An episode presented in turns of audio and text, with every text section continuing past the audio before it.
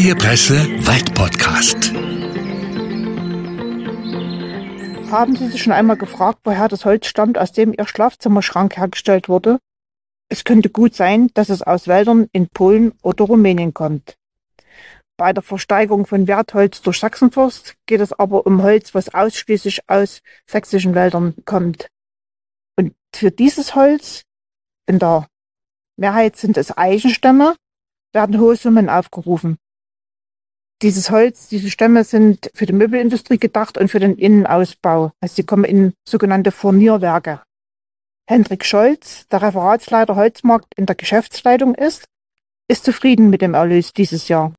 Er erklärt in der aktuellen Folge meines Podcasts, wie so eine Versteigerung abläuft und warum sie so wichtig ist für die Waldbesitzer in Sachsen.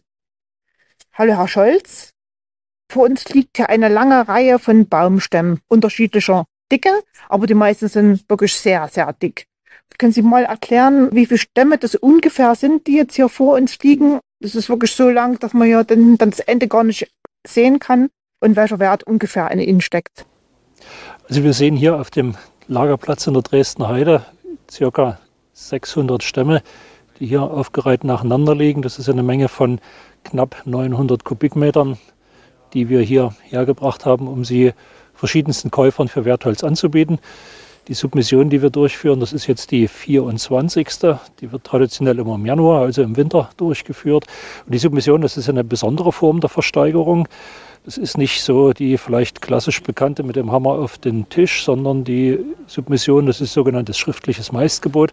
Also die Käufer haben Zeit, sich ganz in Ruhe das Holz anzusehen, hier über den Platz zu gehen, sich Stämme auszusuchen, die für sie interessant sind. Sie kalkulieren dann ihren Kaufpreis, den sie hier bieten möchten und geben den im verschlossenen Umschlag bei uns ab. Und zu einem bestimmten Stichtag, der war gestern, werden diese Umschläge von uns geöffnet und diese Gebote dann ausgewertet.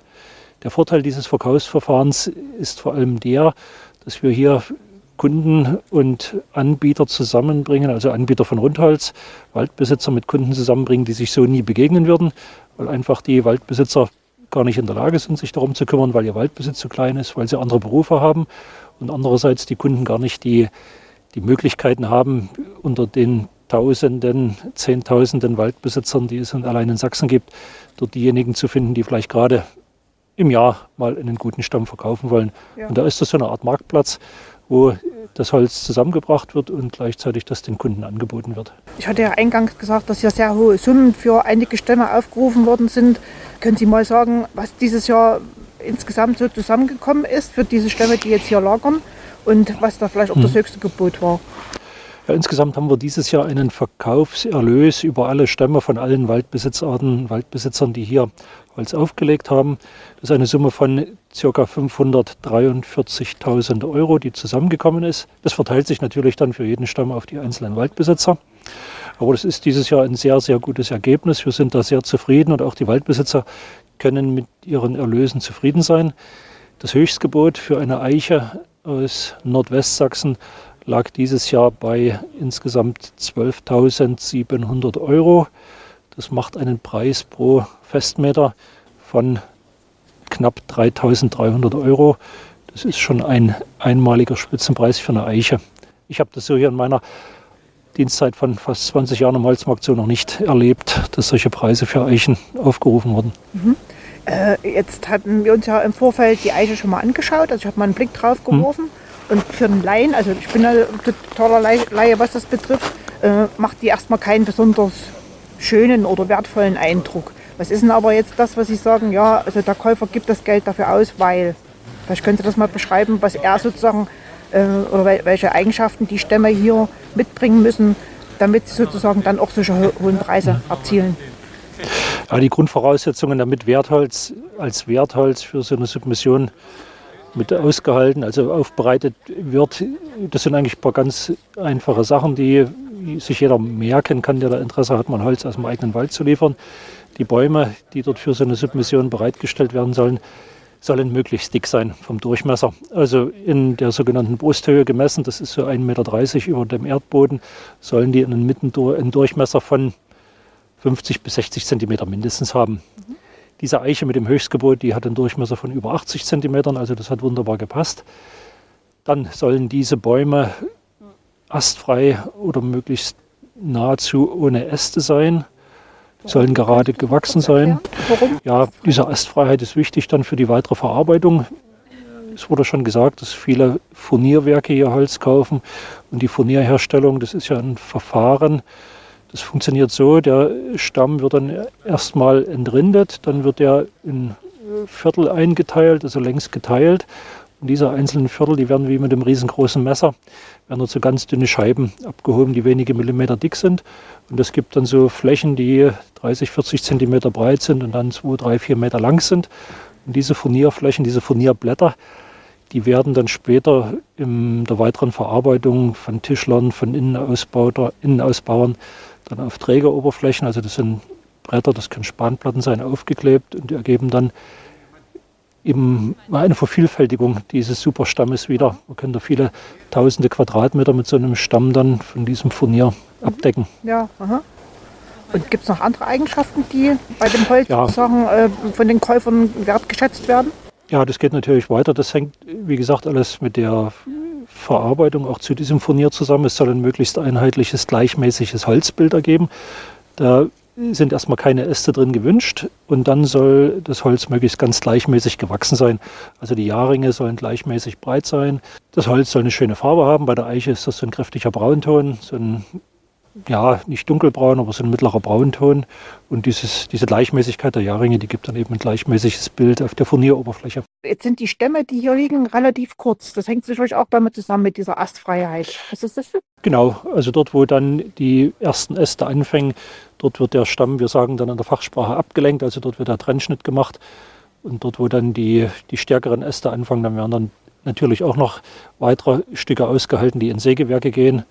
Aber für solche hochwertige Verwendung, vor allem im Furnier, müssen die Stämme dann astfrei und gerade gewachsen Ja. sein. Und das sind meistens eben die unteren drei, vier, fünf, sechs Meter am Baumstamm. Okay. Äh, Sie hatten vorhin äh, im Gespräch mit Ihren Kollegen an diesem Stamm, an der, diesen, der ähm, das meiste Geld dieses Jahr erzielt hat, den Begriff die Braut verwendet. Was hat denn das zu bedeuten? Ja, ich kenne den Begriff eigentlich auch bloß so hergebracht. Ich selber hab, weiß nicht, wo er herstammt, aber das ist eben sagen wir, der Stamm, der das höchste Gebot pro Kubikmeter erzielt hat. Also so wie früher unter Hochzeitswerbung. Die Braut, die das meiste Geld erzielt oder so. Ja, inwie, inwieweit das in Zeiten der Ja. Gleichberechtigung noch angesagt ist, sei mal dahingestellt. Ja, Wir haben das jetzt ja. einfach mal so weitergetragen. Wir haben aber jetzt die ganze Zeit von Eichen gesprochen, aber Mhm. es gibt auch noch andere Baumarten, die hier liegen. Können Sie das mal vielleicht dem Zuhörer erklären? Ja, wir haben von der Eiche gesprochen, weil die Eiche zurzeit die Baumart ist und unter zurzeit muss man sagen, die letzten 10 bis 15 Jahre, die im der Möbelindustrie und im Innenausbau die, die dominierende Baumart ist. Eiche ist eine Modebaumart der letzten 10 bis 15 Jahre.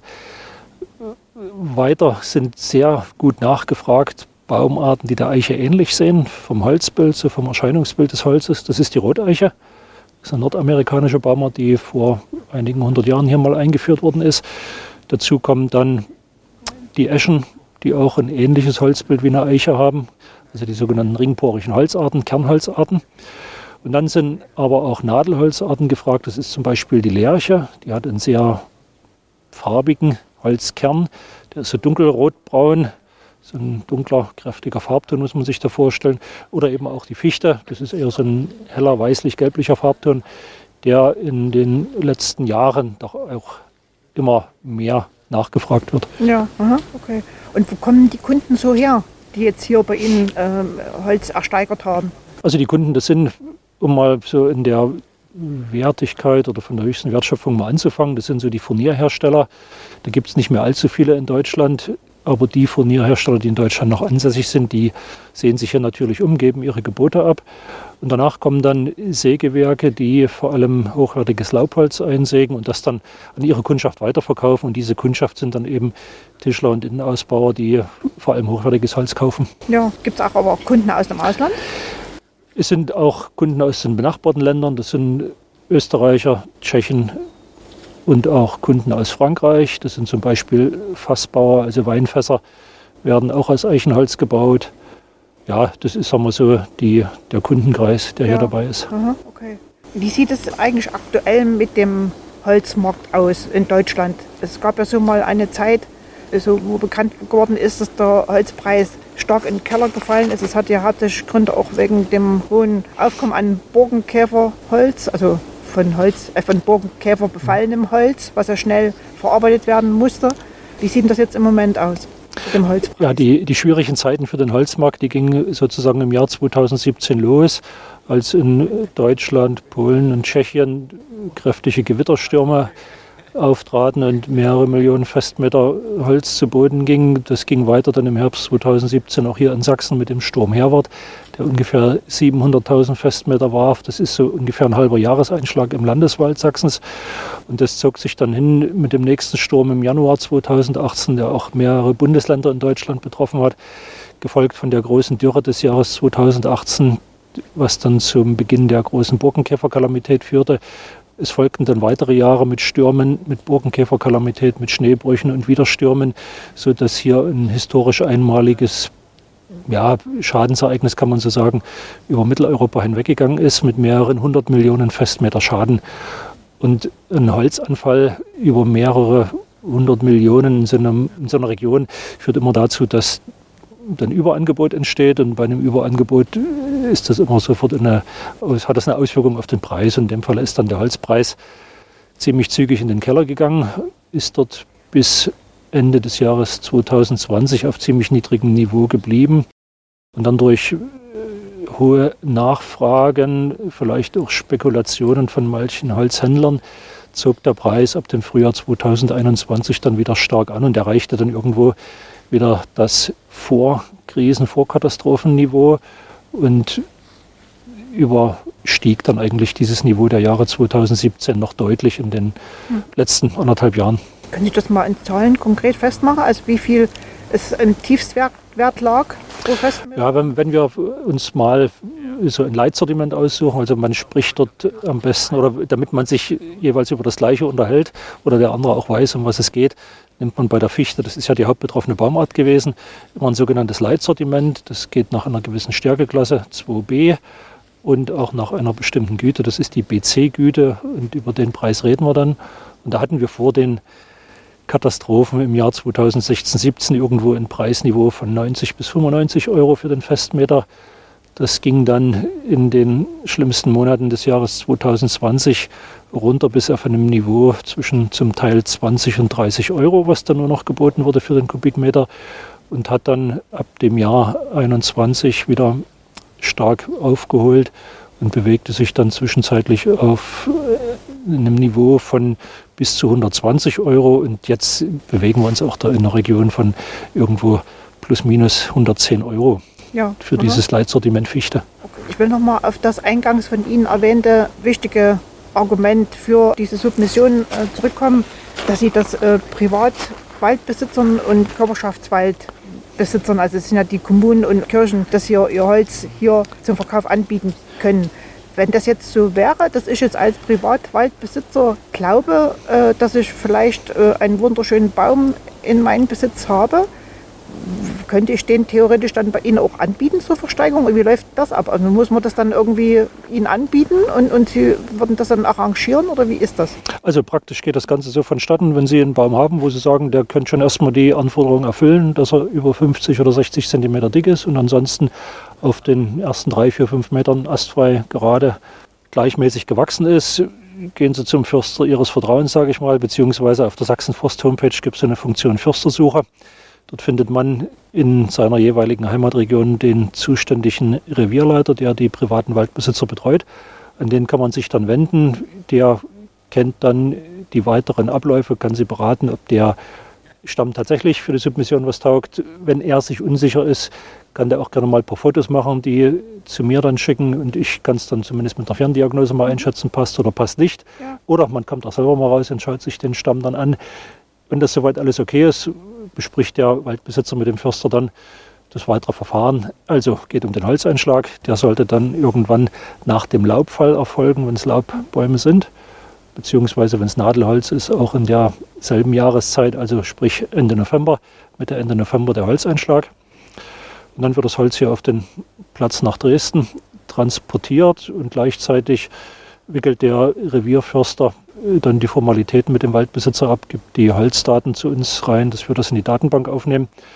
Bei uns wird das Holz dann eben zu Losverzeichnissen aufbereitet, an die Kunden gegeben. Und die Kunden haben dann hier, also die Holzkäufer, Zeit, sich das Holz so zwischen Weihnachten und Mitte Januar hier anzusehen und dann eben diese Gebote für die Submission abzugeben. Wir machen dann die Auswertung der Gebote. Jeder Stamm hat dann einen Käufer, das ist dann der Höchstbietende.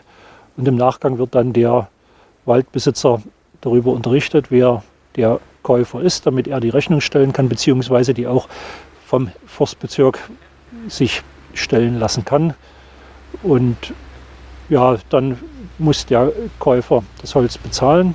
Der Waldbesitzer sagt uns Bescheid, wenn er das Geld auf dem Konto hat und dann wird hier die Abfuhrfreigabe erteilt, dass das Holz dann auch von dem Käufer abgeholt werden ja. kann.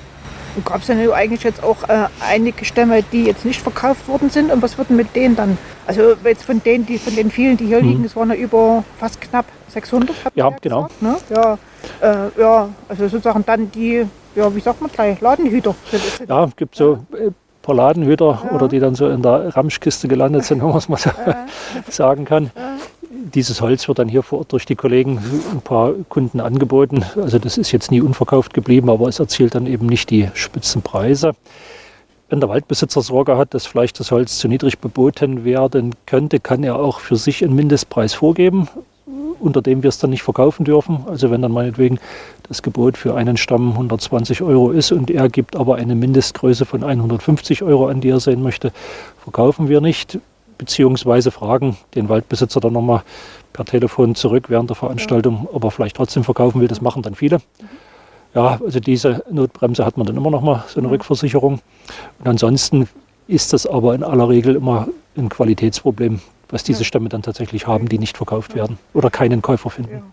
Würden Sie sich mehr private Waldbesitzer wünschen, die sich das trauen, auch mal was anzubieten, also um Baum mal aus ihren Beständen anzubieten? Oder sagen Sie, äh, mit der Menge, die jetzt hier liegt, ist eigentlich unsere Kapazität äh, erreicht und wir können gar nicht mehr handeln? Also es gibt da schon noch Luft nach oben. Wir sind jetzt bei einer aufgelegten, zum Verkauf angebotenen Menge von knapp 900 Festmetern. Wir haben Spitzenmengen hier gehabt. Ich überlege jetzt von 1200 Festmetern. Also das gibt der Platz auf alle Fälle her.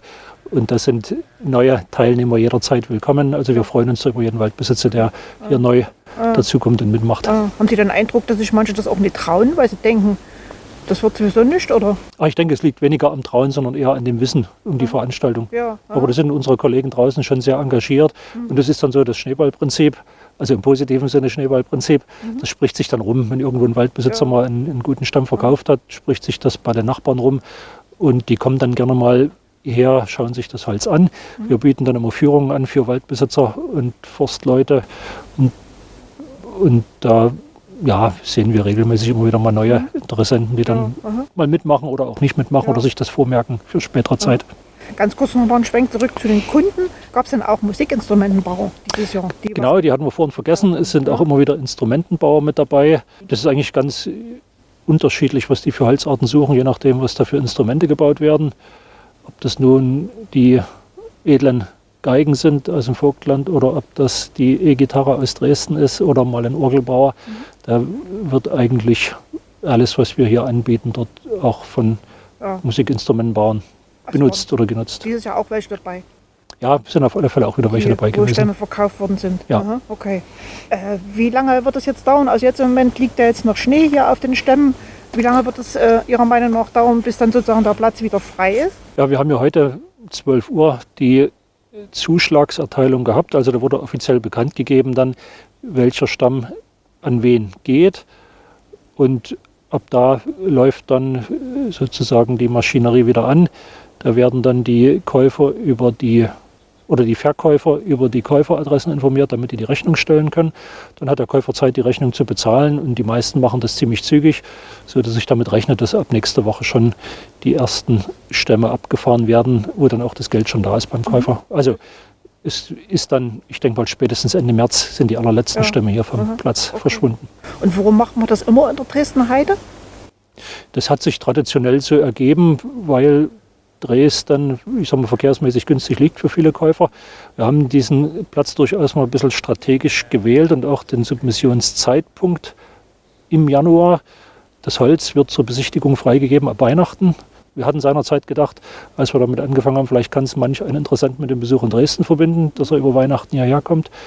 Ja, und dann halt die günstige Verkehrsanbindung hier ran. Da hat sich der Platz ja. einfach mal so ergeben. Und da will man auch nicht wechseln. Also weil wir jetzt vielleicht auch gute Erfahrungen hier gemacht. Ja, also das ist ein eingespieltes Team hier ja. im Forstbezirk und auch der betreuende Revierleiter mit seinen Waldarbeitern, die eben mal Schnee schaufeln müssen, ja. wenn es hier schneit.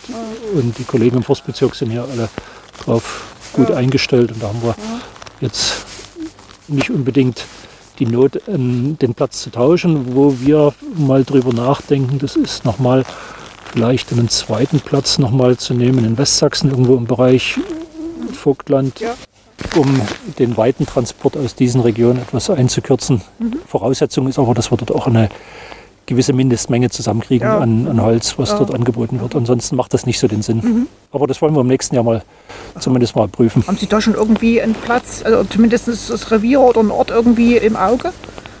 Nee, also da sind wir, sind wir äh, ja. ziemlich frei eigentlich Weil in der Wahl. Da wirklich ziemlich viel Platz. Also.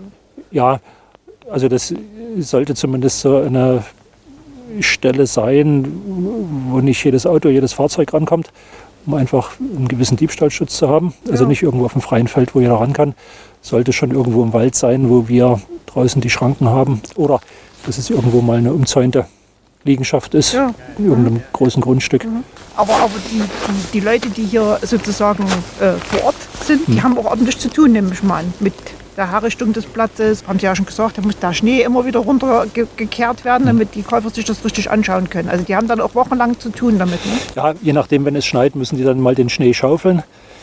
Dadurch, dass wir ja auch eher weniger Leute geworden sind im Laufe der Jahre, weniger Waldarbeiter, da ist das jetzt mittlerweile so organisiert, dass die Holzkäufer hier bei dem Platzverantwortlichen anrufen, mit ihm einen Termin ausmachen, wenn denn wirklich Schnee liegt, dass dort mal geräumt werden kann. Ja. Und so dass dann zumindest, wenn Interessenten kommen, auch Schneefreiheit ja. da ist. Und ansonsten, ja, der Platz, die freie Fläche als solche, die ist immer da. Die müssen wir jetzt nicht extra frei halten. Es müssen hin und wieder mal die Unterlagen hier erneuert werden, wo das Holz draufgelegt wird. Und ansonsten ist es dann viel Arbeit für den Revierförster, der den Platz betreut, der dann die Lkw einweist, der sich überlegt, wo er welche Stämme hier ablegt, damit die Holzarten immer schön beieinander liegen, also dass nicht eine Eiche zwischen der Fichte liegt. Mhm. Das organisiert er immer ganz prima. Ja, und dass die ein bisschen Abstand miteinander haben, dass dann die Holzkäufer um den Stamm herumgehen können und auch mal drunter schauen können. Ja, das ist sagen wir so die Hauptaufgabe der 14 Tage, drei Wochen für den Herrn Rolle als Revierleiter hier, um das Ganze zu organisieren. Mhm. Also nochmal unterm Strich, Sie sind zufrieden mit dem Ergebnis dieses Jahr? Ja, wir sind zufrieden, auch wenn wir hier als Verkäufer oder als Sachsenforst nur die, die Zahlen und Statistiken sozusagen verwalten, das Ganze auswerten.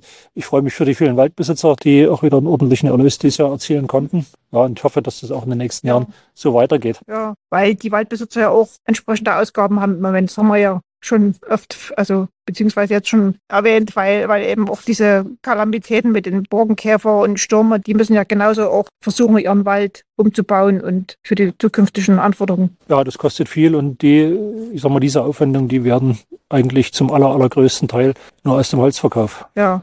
bestritten. Ja. Ja, dann danke ich Ihnen für das Gespräch und wünsche Ihnen, dass die nächsten Submissionen genauso erfolgreich ablaufen mögen. Ich sage auch danke. Danke. Stammgäste, Freie Presse Wald Podcast.